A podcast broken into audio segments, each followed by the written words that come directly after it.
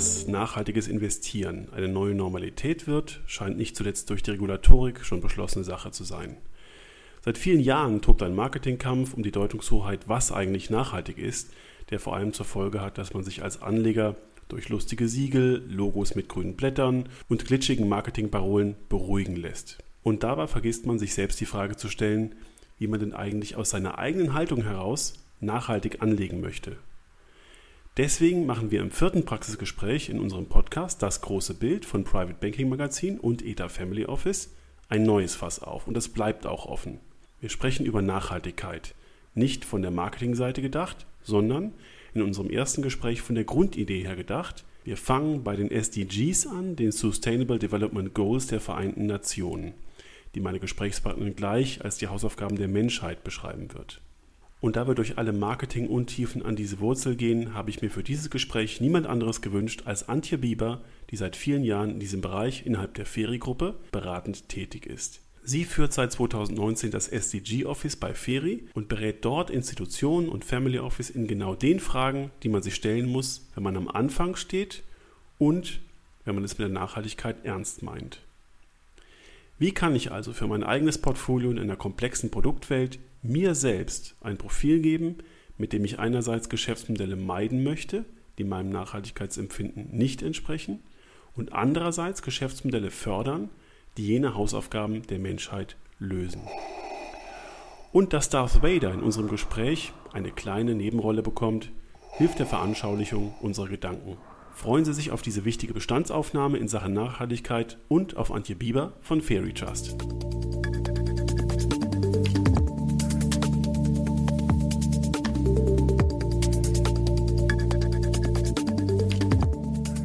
Jetzt sitze ich mit ihr zusammen. Antje Bieber ist bei mir in München, bei Wind und Wetter mit der Bahn angereist, vorweihnachtlich. Liegt draußen noch Schnee, ein bisschen. Und wir können nachhaltig angereist über Nachhaltigkeit sprechen. Vielen Dank, dass Sie bei uns sind. Ich freue mich sehr auf das Gespräch. Vielen Dank. Ich bin sogar vom Bahnhof gelaufen. Es wird immer besser. Hoffentlich können wir das Niveau halten. Ich habe Frau Bieber kennengelernt auf dem International Fund Forum in Berlin. Wir saßen zusammen auf einem Panel und ich habe ähm, festgestellt, dass wir beide, als dieses Panel und die Diskussion so ins vertrieblich Glitschige abrutschten, zur gleichen Zeit die Augenbrauen hochgezogen haben und uns einig waren, dass wir ähm, die Themen auf einem anderen Niveau weiter diskutieren wollen. Und das haben wir auch gemacht bis heute. Und jetzt sitzen wir heute hier und sprechen darüber, wie man sich als Investor dem Thema Nachhaltigkeit annähern kann. Und ich steige mal ein mit einer ganz normalen ähm, Geschichte, wie sie ähm, tausendfach in Deutschland passiert. Jemand verkauft sein Unternehmen, jemand hat irgendwo Geld geerbt und möchte das Geld einem Vermögensverwalter zuführen und denkt darüber nach, das nachhaltig zu tun. Also fragt er bei einer Ausschreibung oder bei seinem Gespräch mit dem Vermögensverwalter danach, ob das denn möglich sei. Der Vermögensverwalter sagt sofort, natürlich, gar kein Problem. Und er bekommt dann einen Anlagevorschlag, der nachhaltig ist. Da ist ein grüner Stempel drauf. Und dann blättert der Vermögensträger das Portfolio durch und sieht plötzlich den Todesstern. Und da ist Vader, in den durfte man auch investieren. Und ist total überrascht, dass das Portfolio genauso aussieht wie vorher. Es sind alle wieder da. Warum ist das so? Ja, das hat einen ganz äh, interessanten Grund, weil Darth Vader ist ja ein sehr professionelles Unternehmen. Die haben auch eine sehr große Marketingabteilung und die Marketingabteilung hat festgestellt, dass man eine Putzfrau beschäftigt, die den Müll trennt. Und wenn man das Ganze in, in die ähm, entsprechenden Due Diligence Questionnaires von ESG Datenbanken einfüllt, kommt großartigerweise raus, dass Darth Vader und der Todesstern nachhaltig sind. Das ähm, überrascht dann den Investor zuerst mal. Die Vermögensverwalter beruhigen dann damit, aber wir können jetzt zum Beginn mal feststellen, dass diese grünen Stempel, die auf diesen Vermögensverwaltungspräsentationen draufkleben, ich will jetzt nicht das Wort Etikettenschwindel in den Mund nehmen, aber sie sind zu hinterfragen. Und deswegen fangen wir mit unserem Gespräch mal auf der grünen Wiese an bei einer Familie, die sich darüber Gedanken macht, oder einer Stiftung, die sich darüber Gedanken macht, wie sie sinnvoll, nachhaltig und wirklich nachhaltig investieren kann. Wie fängt man da an, Frau Bieber? Bevor wir anfangen, würde ich gerne noch sagen, dass nachhaltig zu investieren nichts Negatives ist. Also ja, es gibt viele, die jetzt auf diesen Mega-Hype aufspringen und interessanterweise viele große Asset Manager überraschenderweise plötzlich alle schon immer nachhaltig waren. Aber nichtsdestotrotz gibt es glücklicherweise sehr viele oder viele Anbieter und auch Asset Manager, die das Thema sehr ernst nehmen, sehr glaubwürdig und sehr tiefgreifend und auch wirklich ähm, substanziell etwas tun, was meines Erachtens nachhaltiges Investieren wirklich auch sein kann. Zu Ihrer Frage, wie fängt man an? Die wichtigste Entscheidung, die man selbst als Vermögensträger treffen muss, ist, warum soll ich das überhaupt machen? Die Frage, warum und in welcher Form nachhaltiges Investieren wichtig für mich oder meine Familie sind, kommt entweder von außen durch zahlreiche Medienberichte oder natürlich im Moment gerade vermehrt durch die neue Generation. Also sprich die Töchterlein, der Sohn, die Enkel, was auch immer, die selber jetzt bei Fridays for Future teilnehmen und sagen, Opa, wie legen wir denn eigentlich an? Das ähm, ist auch meine Beobachtung. Das heißt dann, wenn in alten Familien ESG-Kriterien zum ersten Mal diskutiert werden sollen, ist das die Revolution von unten, altersmäßig gesehen. Die Alten kommen nicht auf die Idee, das sind die Jungen, die das einführen in den Beirat oder das als Diskussion aufwerfen.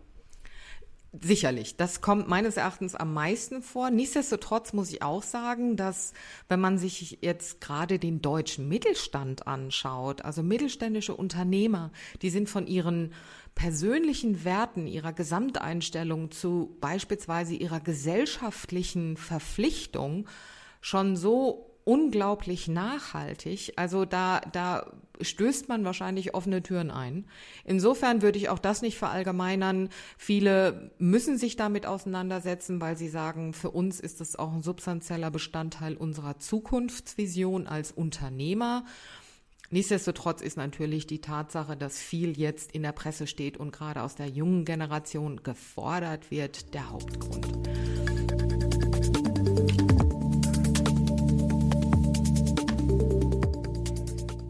Die Frage, warum ist es sinnvoll, kann man eigentlich relativ einfach beantworten. Es gibt zwei Perspektiven, aus denen man das betrachten kann. Das ist einmal die klassische ökonomische Perspektive. Ist es wirtschaftlich sinnvoll?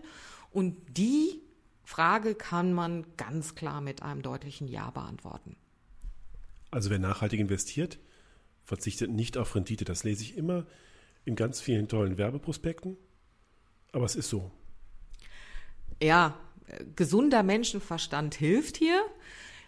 Aktuell, das liest man ja auch, bemüht sich die Weltbevölkerung und auch die Entscheidungsträger in Wirtschaft, Politik und Regulierung, die Kapitalströme der Welt, die ja nun substanzielle Voraussetzungen für die wirtschaftliche, für das wirtschaftliche Wachstum sind, in neue Wege zu ähm, leiten durch Regulierung, durch Anreize, durch unterstützende Maßnahmen. Und wenn ich mir jetzt einfach ökonomisch überlege, wenn ich da bestimmte Industrien und Wirtschaftszweige besonders förder, wird da auch mehr Geld reinlaufen. Ergo werden diese Wirtschaftszweige erfolgreich sein. Gleichzeitig gibt es dann auch Verlierer, heißt alte Industrien, die möglicherweise eben nicht mehr diese zukunftsorientierte darstellen und das sind die Verlierer.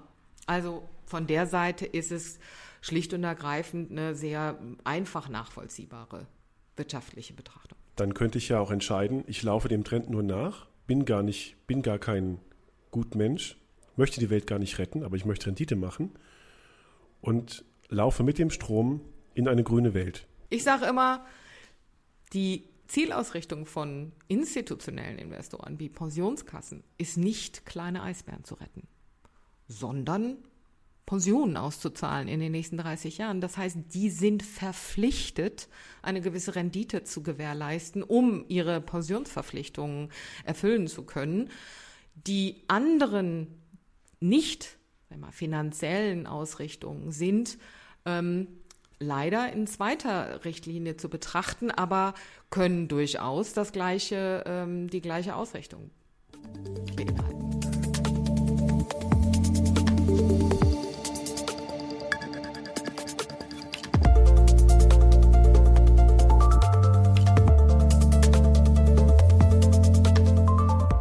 Jetzt moralisch orientiert und können uns überlegen, ja, mit welchem Fragenkatalog wir an die Sache überhaupt rangehen und äh, wie wir uns informieren. Denn letzten Endes, das ist ja die Eingangsfeststellung gewesen, bekommen wir von der Branche viel Input, viel Werbematerial, am Ende grüne Stempel, sehr simplifizierende Ideen, um genauso weiterzumachen wie bisher. Aber das ist der falsche Weg. Und wie geht der richtige? Ein Weg, den man gehen kann, ist sich grundsätzlich erstmal selber Gedanken zu machen, was will ich eigentlich? Die wichtigste Frage, die sich viele, auch private Investoren, vielleicht noch nie gestellt haben, ist die Frage, was tut eigentlich mein Geld da draußen? Welche Wirkung erzielen meine Einla Anlagen? Was, in was investiere ich da draußen überhaupt? Und ich glaube, das ist die interessanteste Frage. Da aus dieser Frage kann man grundsätzlich mal sagen, welche Wirkung soll denn mein Geld in der Welt haben. Und aus dieser Grundsatzfrage kann man gemeinsam mit denen, die bei einem Entscheidungen treffen, sehr schön definieren, was soll in Zukunft denn die Wirkung meiner Anlage sein. Wir als Haus proklamieren oder unterstützen dabei sehr die Nachhaltigkeitsziele, die durch die Vereinten Nationen Anfang äh, Ende 2015 veröffentlicht wurden, die sogenannten SDGs, Sustainable Development Goals. Das sind 17 Ziele. Ich nenne sie immer die Hausaufgaben der Menschheit. Warum sind die interessant, wichtig, vereinfachend? Weil man diese kleinen bunten Kacheln, findet man sehr einfach im Internet, sehr schön auf den Tisch legen kann. Die Familie sitzt drumrum und dann können alle erstmal diskutieren, welche dieser 17 Ziele sind wichtig für uns? Was ist das Wichtigste für unsere Familie, für uns, für mich als Individuum? Und daraus kann man so eine generelle Wirkung, generelle Ziele ableiten. Man kann bei einer bekannten Suchmaschine durch die Eingabe von UNO und SDG sofort auf eine PDF-Datei kommen und ähm, findet eine Erklärung für diese Hausaufgaben der Menschheit, eine wunderbare Beschreibung und kann dann starten. Und wenn man sich dann zusammensetzt und diskutiert und feststellt, was können denn wichtige Aufgabenstellungen sein, die wir als Familie, als Stiftung, als Pensionskasse mit unterstützen wollen? Was sind da so die häufigsten gesteckten Ziele, für die man sich hier in Deutschland oder in Europa entscheidet? Kommt sehr auf die Investoren an. Da gibt es zum Beispiel eine Kachel, Kachel, die da heißt Bildung, eine Kachel, die da heißt Gesundheit, eine Kachel, die da heißt Leben unter Wasser. Also ich sag mal, wenn ich mit einer Pensionskasse von Ärzten rede, dann könnte ich schon mal davon ausgehen, dass die Kachel Gesundheit und Wellbeing ganz weit vorne in deren Zielausrichtung steht. Das sind ja auch nur Zielausrichtungen. Das heißt ja auch nicht, dass ich nach vorne hin alles das, was ich investiere, ausschließlich in diesem Themenbereich investieren muss. Ganz im Gegenteil, nein. Aber ich will mir ja eine grundsätzliche ähm, Wirkung meines Portfolios überlegen. Und deswegen geht, gilt es hierbei auch als Hilfestellung für die Formulierung einer eigenen Nachhaltigkeitspolicy, hierbei die SDGs zu verwenden, weil das einfach hilfreich ist. Ich glaube, da sind wir an einem ganz wichtigen Punkt, an dem man schon mal die beiden Dimensionen unterscheiden kann. Was will ich nicht? Also ich will nicht in Darth Vader und in Todesstern investieren, beispielsweise. Ich will aber was Gutes bewirken. Und die beiden Ebenen muss man ja voneinander trennen. Ne, das eine ist der Ausschlussfilter, das andere ist die Idee des Impact Investings. Ah, da sind wir bei den ganzen Terminologien, der Dschungel der Terminologien. Wir haben Impact Investments, wir haben SDGs, ESG, CSR, was SRI und was auch immer. Mein Vorschlag für alle Investoren, ob privat oder institutionell, ist sich einfach mal zu orientieren an zwei großen Fragestellungen. Die erste Frage ist, was macht das Unternehmen oder die Investition, in die ich investiere? Also was produziert das Unternehmen? Welche Dienstleistungen kommt da am Ende bei raus? Und die zweite Fragestellung ist das Wie. Wie macht das Unternehmen das? Und leider muss man feststellen, dass die meisten Daten, auf die viele Asset Manager oder Anlageberater zurückgreifen, ja die existierenden großen Datenbanken sind. verschiedener, äh, verschiedener großer Firmen, die dahinter stehen. Deren Daten, die sie bislang in den letzten Jahren gesammelt haben, fokussieren sich sehr, sehr stark auf das Wie macht das Unternehmen etwas. Daher auch Darth Vader und der Todesstern. Darth Vader hat natürlich eine riesen Marketingabteilung, hat da unfassbar viele Daten geliefert, wie nachhaltig die Klimaanlage des Todessterns ist, dass sie einen Betriebskindergarten haben und auch den Müll trennen. Nur leider ist in vielen der ESG-Datenbanken das Was macht das Unternehmen am Ende sehr wenig oder sehr gering bewertet in diversen Ratings oder was man da auch findet. Und dann komme ich halt zu dem Punkt, dass eben Darth Vader ein super ESG-Rating hat und dann wiederum in meinem Portfolio auftaucht.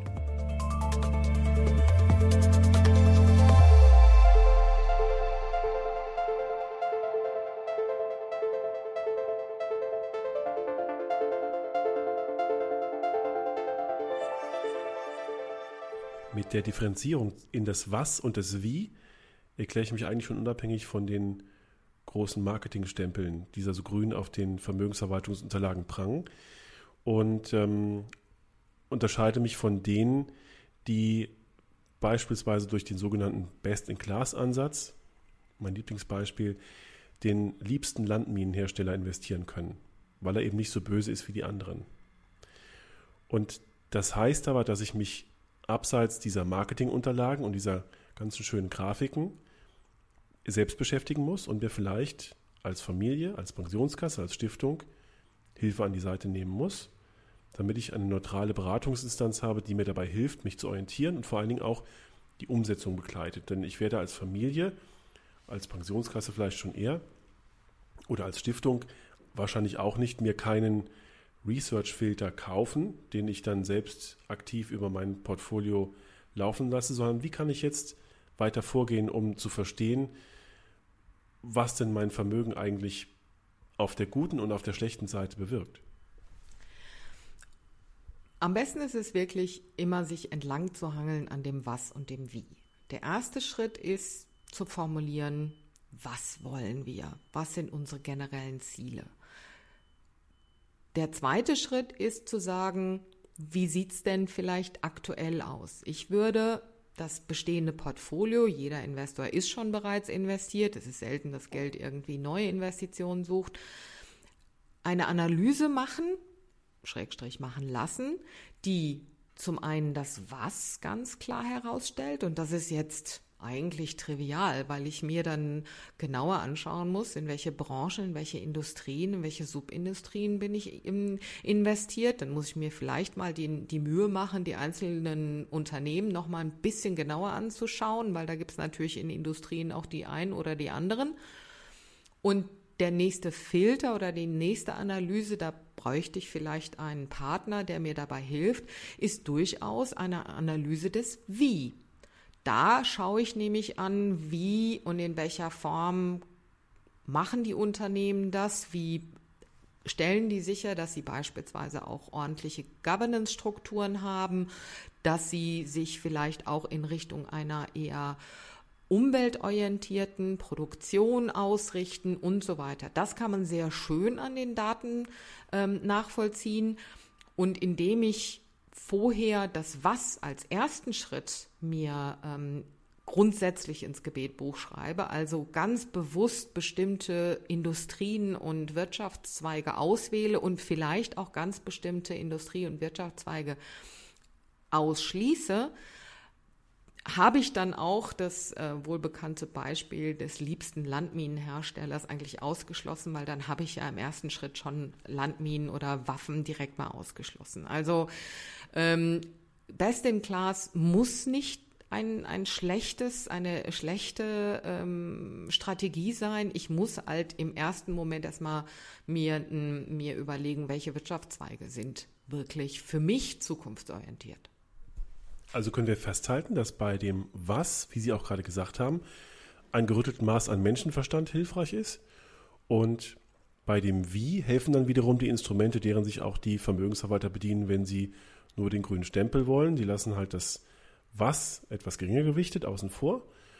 Und dann kann man sich im Prinzip mit den gleichen Instrumenten auf sein ähm, Portfolio, das schon verschlankt ist, um die Unternehmensmodelle oder Geschäftsmodelle, die man investieren möchte, konzentrieren.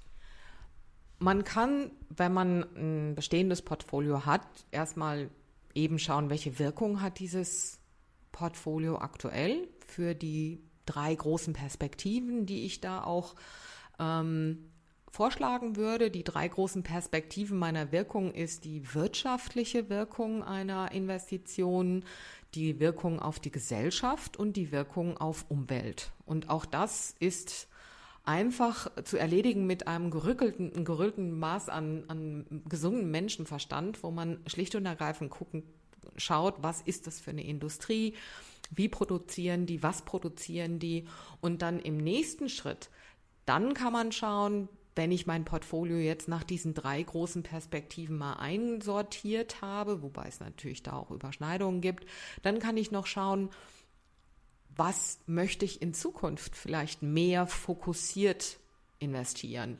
Auch auf Basis meiner eigenen Zielausrichtung, auf Basis der SDGs, die ich ausgewählt habe, weil ich vielleicht, weil mir aufgrund meiner familiären Situation das Leben unter Wasser jetzt sehr, sehr wichtig ist.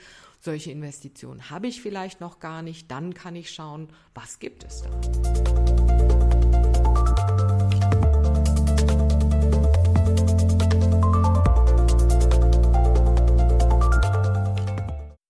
Dann stehen wir mit unseren traditionellen Anlageklassen vielleicht ein bisschen eingeschränkt da. Ähm, Cash ist nicht nachhaltig, jedenfalls wirkungslos, wie uns die Notenbanken äh, deutlich zeigen. Ähm, Anleihen können an bestimmte Bedingungen geknüpft sein. Aktien, Todessterne etc. haben wir besprochen. Und was man auf den großen Konferenzen immer stärker lernt und akzentuiert, ist, dass es neue Anlageklassen gibt, die eingesetzt werden, werden um diese Kapitalströme transparent und nachvollziehbar in die richtige Richtung zu lenken.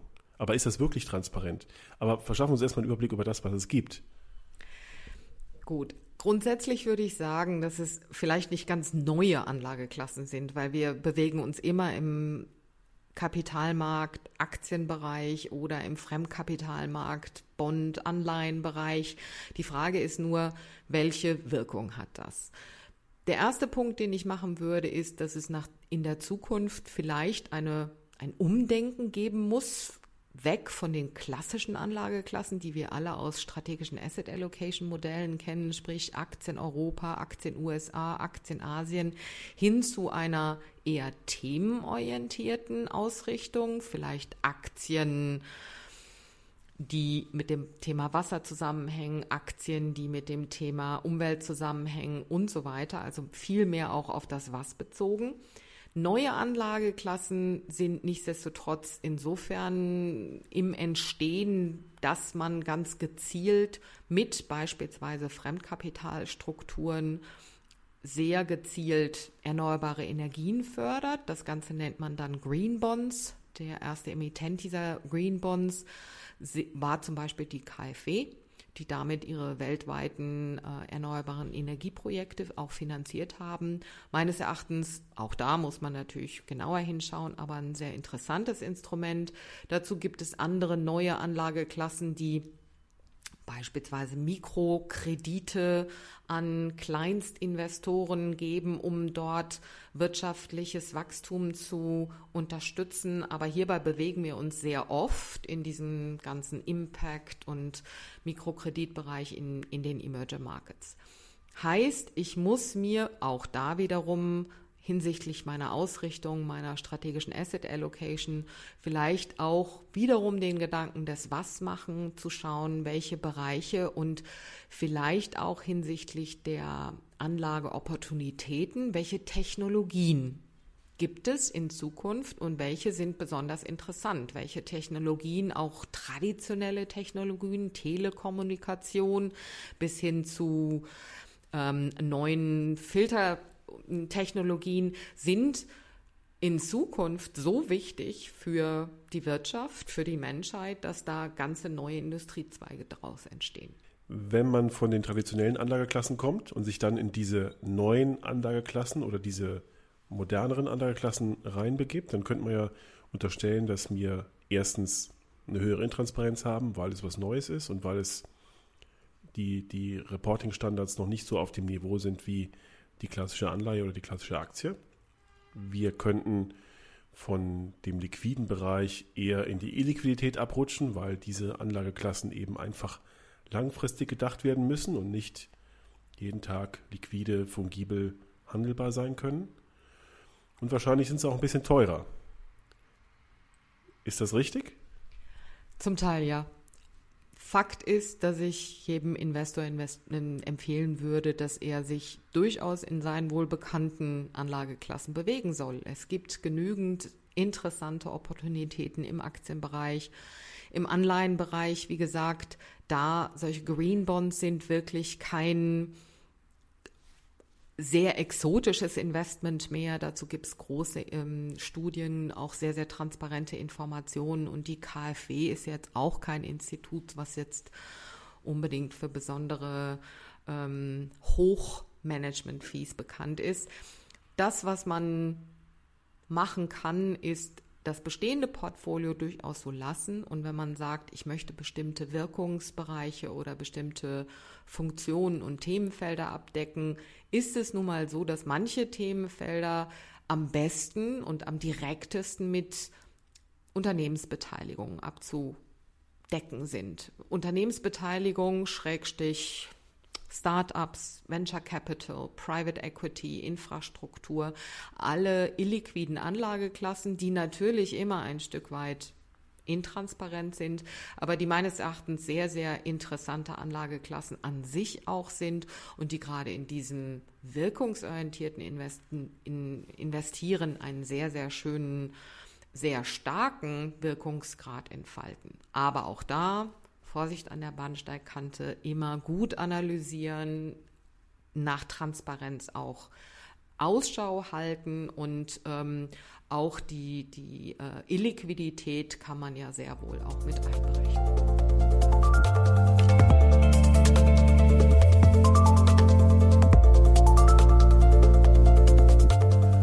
Und die Produktwelt hat auch schon lebhaft und äh, bunt darauf reagiert und kommuniziert mit den Investoren so unreflektiert, dass man sich auf der Tischseite der Investoren manchmal ähm, gelinde gesagt für dumm verkauft fühlt, wenn dann wirklich wichtige Themen mit Marketingsprüchen überdeckt werden und ähm, äh, mit Begriffen wie doppelte Rendite gearbeitet wird und einem die Lust an dem eigentlichen Ziel dieses nachhaltigen Investierens schon so ein bisschen genommen wird.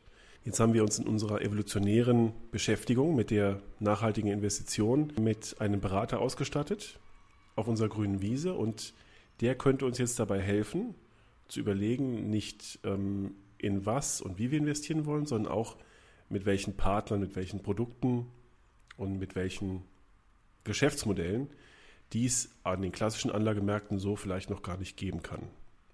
Und dann sind wir letzten Endes schon in der Umsetzungsphase, in der wir jetzt anfangen, unsere Ideen in Bahnen zu lenken, damit sie dort das bewirken, was wir eigentlich wollen. Und das vermeiden, was wir vermeiden wollen. Bei der Umsetzungsphase ist es, glaube ich, besonders wichtig zu sagen, dass die sich in keinster Weise von der klassischen Selektion, Anlage, Strategie, Entwicklung, äh, Entwicklung traditioneller Art und Weise unterscheiden sollte. Nach wie vor steht für mich als Investor die, das Rendite-Risiko-Verhältnis immer im Vordergrund. Ich will nicht in höheres Risiko gehen, wahrscheinlich. Ich möchte eine gewisse Rendite sehen und das soll bitteschön auch so bleiben.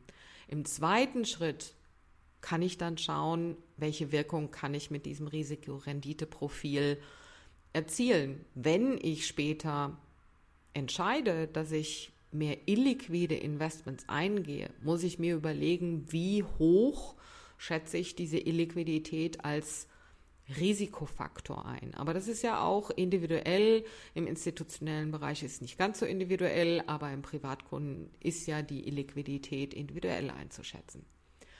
Darüber hinaus darf man sich wirklich auch nicht von dem Marketing-Shishi der Asset Management Branche blenden lassen. Man muss immer und sofort schauen, was ist das für ein Produkt, wie investiert das, wie sind die Kosten. Ich halte eine erhöhte Kostenquote für einen normalen Aktienfonds, nur weil er nachhaltig ist, für geschäftswidrig. Weil ganz im Gegenteil, eigentlich sollte er ja nachhaltig sein, um zukunftsorientiert zu sein. Sowas wie doppelte Rendite, also eine Nachhaltigkeitsrendite und eine ökonomische Rendite, ist Augenwischerei und mit Verlaub Schwachsinn. Das darf ich kurz kommentieren. Wir haben hier auf dem Tisch ein Worst-of ähm, von äh, Fondsprospekten und ähm, anderen Anbietern liegen und äh, in einer Unterlage haben wir gerade diesen Begriff der doppelten Rendite gefunden. Da war ein grünes Blatt, wahrscheinlich als Symbol für die Nachhaltigkeit, neben einem blauen Eurozeichen zu finden. Toll. Also Glückwunsch, Darth Vader. Das ist, ähm, das macht Appetit auf mehr. Ja, ich glaube, Darth Vader hätte genau das gemacht. Ist ein schönes äh, Beispiel. Nochmal, diese Asset Management Branche stürzt sich natürlich jetzt auf das Thema, weil sie endlich mal in ihrer Marketingabteilung neue Bildchen benutzen können. Ich als Anleger oder wir als Anleger müssen immer noch genau nachfragen, was machen die und vor allen Dingen, und jetzt komme ich zu dem Punkt, wie findet man denn jetzt eigentlich die, die glaubwürdig sind, die, die das ernsthaft meinen? Die sind relativ einfach zu finden. Ich muss mir nur mal die Mühe machen, mir das Unternehmen selber anzuschauen, weil da gibt es ein paar Anbieter in der Asset Management Industrie, die sich schon seit vielen Jahren ganz klar dazu ähm, committen, die das zum Teil ausschließlich machen. Das sind Anbieter zum Teil aus Holland, die hervorragende Leistung haben, die eine ganz, ganz, ganz fundierte und seriöse Art und Weise haben, damit umzugehen. Aber auch große deutsche Häuser sind zum Teil sehr, sehr ernsthaft dabei.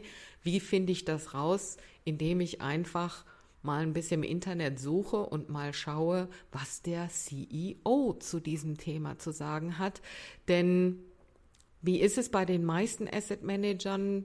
Wie anfangs gesagt, haben die ja plötzlich alle schon immer Nachhaltigkeit gemacht.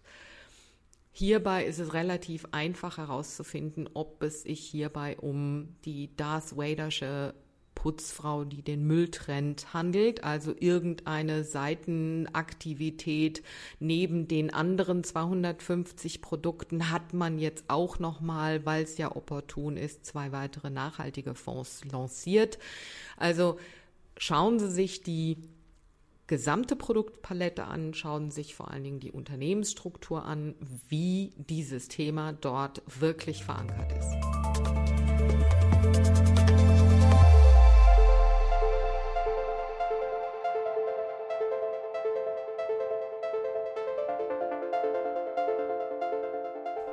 Also müssen wir uns genau anschauen, wie die Nachhaltigkeit in den jeweiligen Lösungen definiert wird, für die ich mich da interessiere.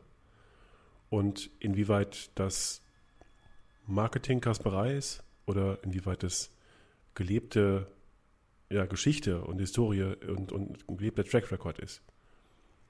Wenn ich das so zusammenfassen darf. Und dann wird es ja ganz wichtig, sich auch in der laufenden Begleitung dieses Vermögens einen Überblick darüber zu verschaffen, ob denn wirklich meine Ziele und meine Ausschlusskriterien erreicht sind. Also das Wie und das Was. Beziehungsweise das Was und das Wie. Das ist die richtige Reihenfolge. Und wenn ich, in, auf diesen, wenn ich auf diesen verschiedenen Konferenzen bin, in denen das Thema Nachhaltigkeit in unglaublicher Dynamik hochgekocht wird, dann kann ich nur feststellen, dass es mich insofern überfordert, als dass jeder den Begriff der Nachhaltigkeit für sich anders definiert, dass jeder es anders akzentuiert, dass ähm, die Kriterien, was nachhaltig ist und was nicht, auch nicht nur durch die großen Research-Institute definiert werden, sondern auch durch die Adjustierung, was man aus diesen Daten jeweils macht. Also ein völliges Chaos. Und wie kann man in diesem Urwald mit der Machete seinen Weg finden, um nicht doch wieder bei Darth Vader zu landen? Das ist leider eine gar nicht so einfache Frage, weil ähm, der Dschungel, der Datendschungel ist im Moment noch sehr undurchschaubar, sehr verwirrend, zum Teil auch sehr unvollständig. Es gibt vier große Research-Datenhäuser. Die haben, alle vier haben sehr unterschiedliche Stärken und Schwächen. Sie sind gemeinschaftlich schon eine sehr, sehr gute Basis, auf der ich viele Dinge analysieren kann, die in meinem Portfolio sind. Wie gesagt, es gibt da sehr wohl auch Anbieter und, und äh, Lösungsanbieter, die das ernsthaft machen, die zum Teil auch äh, eben die, die ernsthaft sind, nehmen meistens nicht nur eine Datenbank, sondern haben verschiedene und dann ihr eigenes System. Das, was ich selber sehen will, muss ich selber definieren. Und um zurückzukommen auf das Was und das Wie, muss man einen ersten Schritt gehen. Dieser erste Schritt wird definitiv nicht per perfekt sein. Die Datenlage ist noch unüberschaubar. Die EU versucht gerade mit der ähm, aktuellen Taxonomie neue Maßgaben vorzugeben. Das resultiert aber leider in 140 Seiten starken Regulierungsbestrebungen, die noch komplizierter werden. Also was bleibt mir als Anleger übrig? Ich muss wiederum meinen gesunden Menschenverstand einschalten und sagen, das Was meiner Anlagen kann ich relativ klar und simpel analysieren, indem ich meinem Anlageberater einfach sagen, sage, er muss eine sehr dezidierte Analyse der Branchen und Industrien meines Portfolios darstellen. Die zweite Sache des Wie, da gibt es, wie, wie, gesagt, bestimmte Datenbanken, dass man, die man sehr schön auch auf detaillierter Basis ähm, das Wie herausfiltert. Finde ich den Todesstern? Ja, indem ich das Was mir genau anschaue.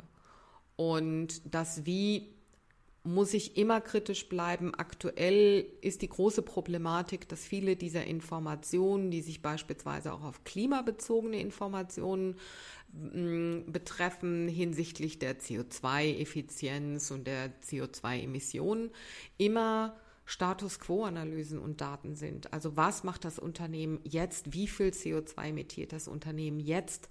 Hat aber nicht unbedingt was damit zu tun, was in Zukunft passiert. Ne? Also da kommen manche Unternehmen vielleicht jetzt ganz, ganz schlecht weg, die sich schon in ihrer Strategie in eine ganz andere Richtung entwickelt haben.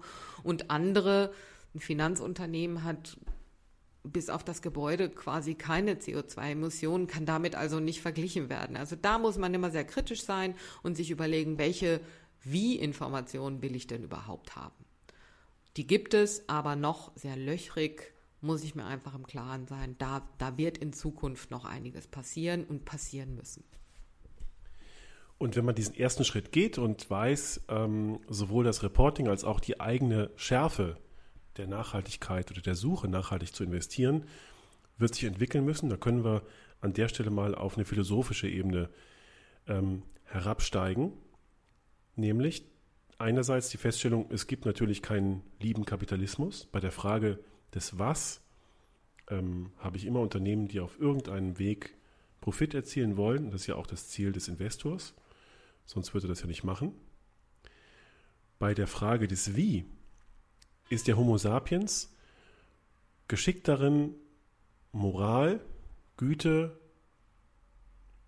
Umweltfreundlichkeit in Zahlen zu formen und daraus irgendwelche Scorings zu basteln.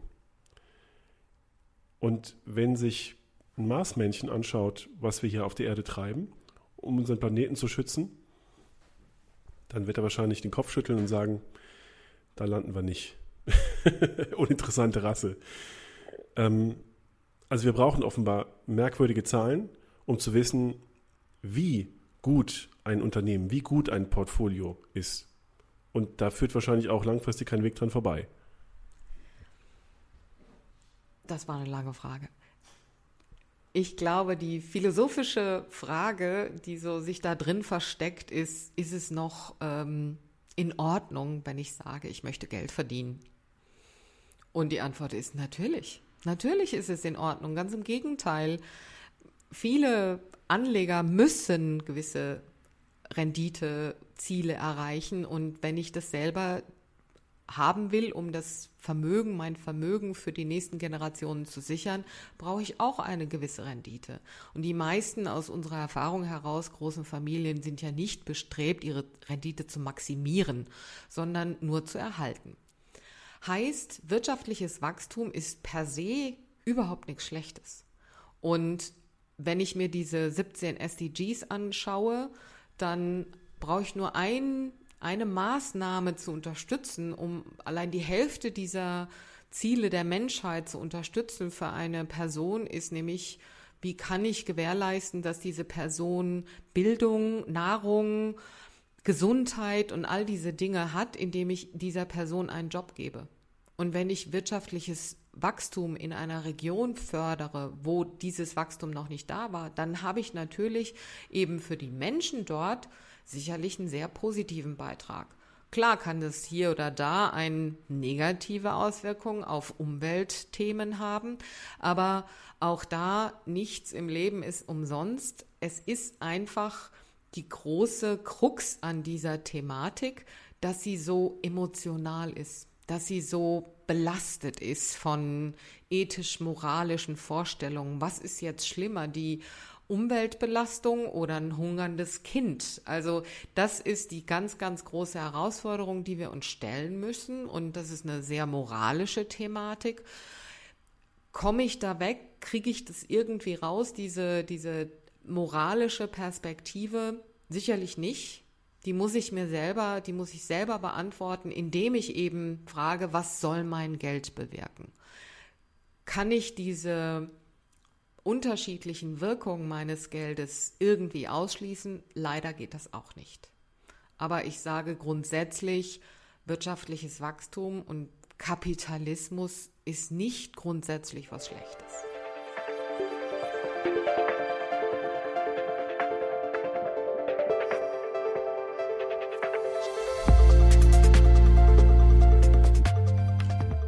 Man kann dieser Idee die Welt besser zu machen, die Umwelt zu schützen und all die anderen Ziele zu erreichen, ja auch dadurch begegnen, indem man einfach auf mehr Konsum verzichtet, auf Wachstum verzichtet, sich vielleicht sogar wieder gesund schrumpft. Und viele Wissenschaftler fordern das ja auch.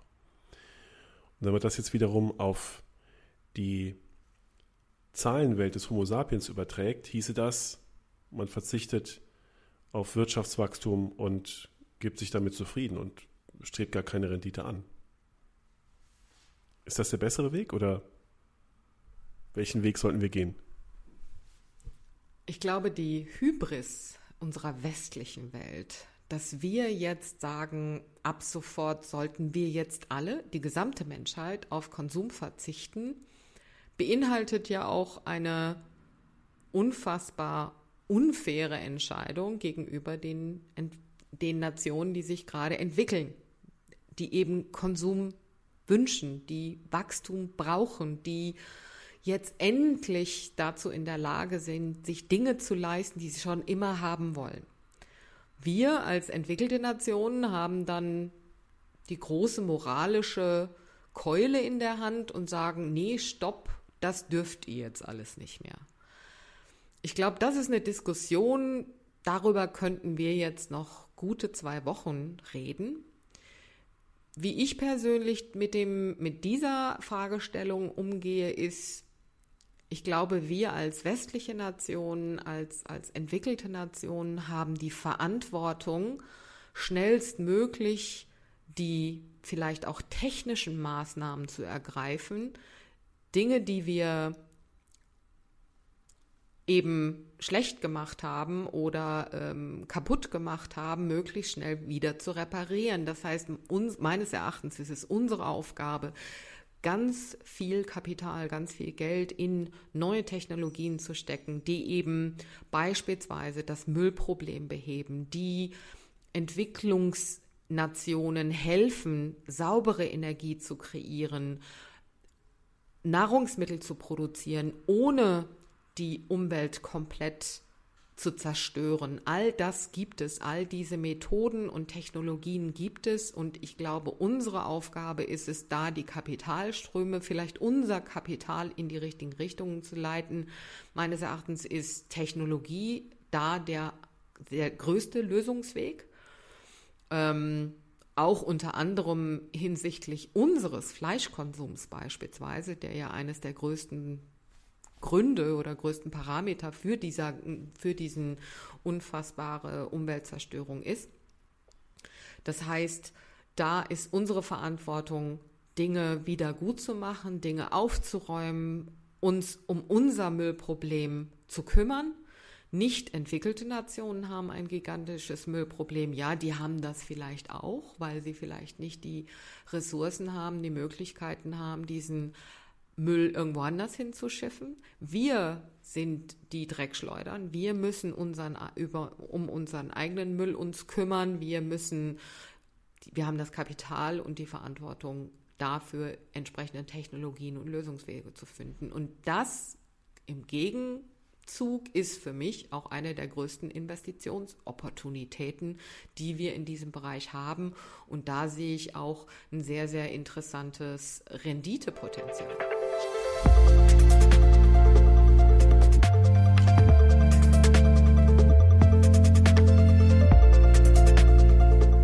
Können wir festhalten, dass Haltung zu der nachhaltigen Investition auf jeden Fall dazugehört. Egal, ob man die jetzt ökonomisch, philosophisch oder sonst wie definieren möchte, aber eine Haltung braucht man. Frau Bieber, Sie begleiten jetzt seit vielen Jahren Investoren, die sich genau dahingehend orientieren und organisieren. Welche Fehler kann man denn machen, wenn man sich jetzt in der Anfangsphase mit der Nachhaltigkeit beschäftigt? Das größte Problem, der, der größte Angstpunkt ist oft die erste Diskussion. Wie fange ich an, darüber zu reden? In einem Gremium, in einer Familie, in einem Vorstandsgremium. Wenn ich das Thema einfach so auf den Tisch lege, kann es mir passieren, dass ich da die Büchse der Pandora öffne. Weil das Problem ist, zu all diesen Themen hat jeder, wirklich jeder eine Meinung. Wenn ich plötzlich anfange, über Tabak, Alkohol, Verhütung oder sonst welche Themen zu reden, habe ich das Problem, dass ich möglicherweise gar nie wieder aufhöre und da in eine sehr emotionale Diskussionslage komme. Deswegen proklamieren wir immer ganz klar, sich auf die Ziele, auf die Wirkung des Geldes zu fokussieren. Nicht auf das, was ich auf keinen Fall will, das kommt irgendwann im zweiten oder dritten Schritt der Entscheidungsfindung, sondern im ersten Schritt, was soll mein Geld bewirken? Und da, auch da ist eben diese, sind die SDGs einfach eine schöne Hilfestellung. Wir empfehlen am Gremium einer Familie eben diese 17 Ziele in die Mitte des Tisches zu legen und zu sagen, was haben wir für Ziele? Was wollen wir?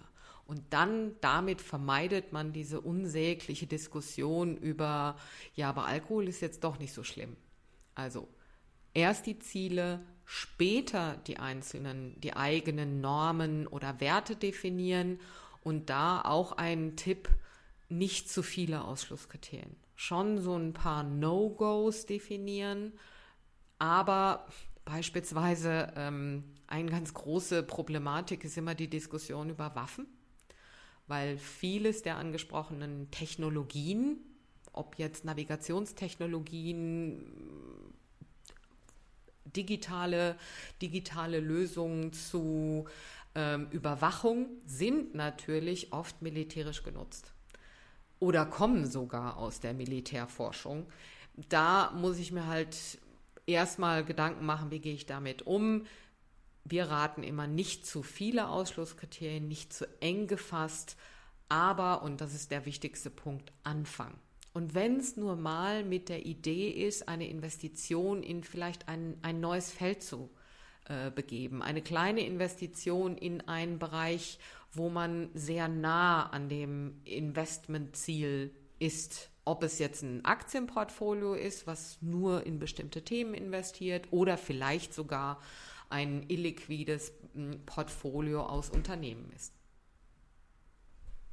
Frau Bieber, ich danke Ihnen sehr, sehr herzlich für dieses offene, lange, ausführliche Gespräch. Das war ein Leitfaden, mit dem man in das Thema einsteigen kann und ich bin sicher, wir werden dazu noch ähm, mehr hören und öfter sprechen. Auch ganz, ganz herzlichen Dank von meiner Seite. Ich würde mich freuen, wenn das Thema überall wirklich großen Stellenwert hat und wenn sich gerade Familien von der Initiative und dem Wunsch der jungen Generation leiten lassen und daraus neue Wirkungskraft und neue Investitionsmöglichkeiten für eine bessere Zukunft und eine saubere Zukunft sich entwickeln lassen. Dankeschön. Ganz herzlichen Dank.